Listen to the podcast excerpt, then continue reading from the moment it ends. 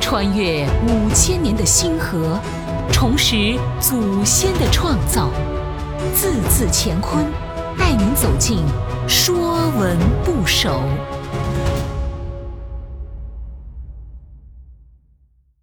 《说文部首》食，食物的食。食的本意为吃，也指可食用的食物。十是四的简写，四是个会意字，像一个人俯身张口就鬼进食之状。早在殷商甲骨文中，已普遍使用十字。省去了“四”字中的人形。关于“十”的字形，大致有两种说法。其一，字形上面是倒着的口形，下面是食器簋中盛满了饭，在簋之两侧有二到四个小点，像食物的香气。戴家祥曰。凡人就食之宜，必取古之馨香以造字。其二，《说文解字经世参正》中，上象器盖，下即盛食物的圆形器具。经文小篆承袭甲骨文字形而来，食作偏旁居左为食，简化。作食。说文讲食，一米也，从逼即生，或说即逼也。凡食之属，皆从食。一米也，段玉裁改一米作几米，意思是聚米为食。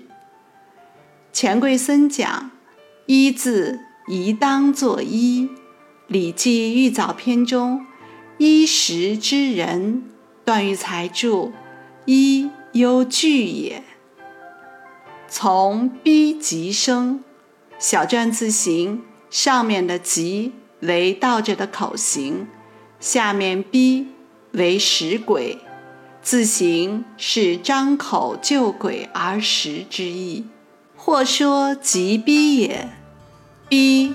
为古之馨香，吉三合，即集合意，指吉米为食，是对食字形的另一种解读。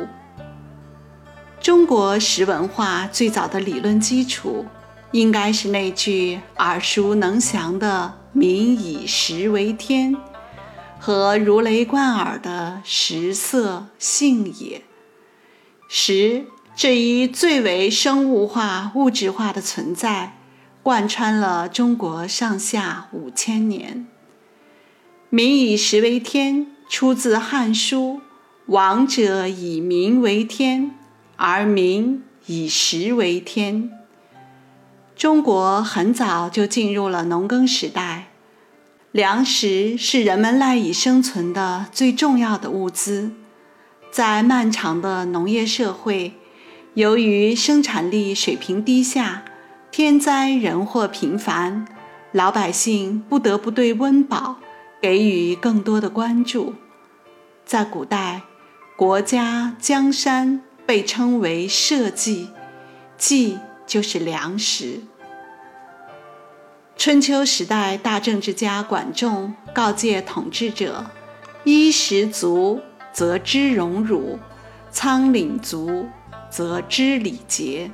他认为治国就是牧民，治人的办法就是让人有饭吃，然后才会守法、懂规矩。周书中八件国家大事，八政，第一就是食。魏书李彪传中说：“国无三年之储，为国非其国。”意思是。粮食为最重要的战略物资，在古代，仓储被视为天下之大命。在夏朝，仓储制度正式成为国家的基本制度之一，直至今天，依然是无农不稳、压倒一切。一直以来，和国泰民安最为对应的就是五谷丰登和风调雨顺。古代儒家把道置于食之上，孔子说：“君子谋道，不谋食。”意思是，君子只谋求行道，不谋求衣食。一个真正有学问、以天下为己任的君子，只忧道之不行，而不考虑生存的问题。食用食物，食物会逐渐减少，事物之亏损也称为食，后作食。比如日食。月食，周易风卦彖曰：“月盈则食。”凡食之属，皆从食。以食为元素造出来的字，大都有食所代表的含义。比如烹饪的饪，饪大暑也；比如饼干的饼，饼面词也。比如吃饭的饭，比如餐饮的餐和饮，这些以食为元素造出来的字，大都与吃或食物有关。本栏目由字字乾坤出品，更多课程内容请关注公众号。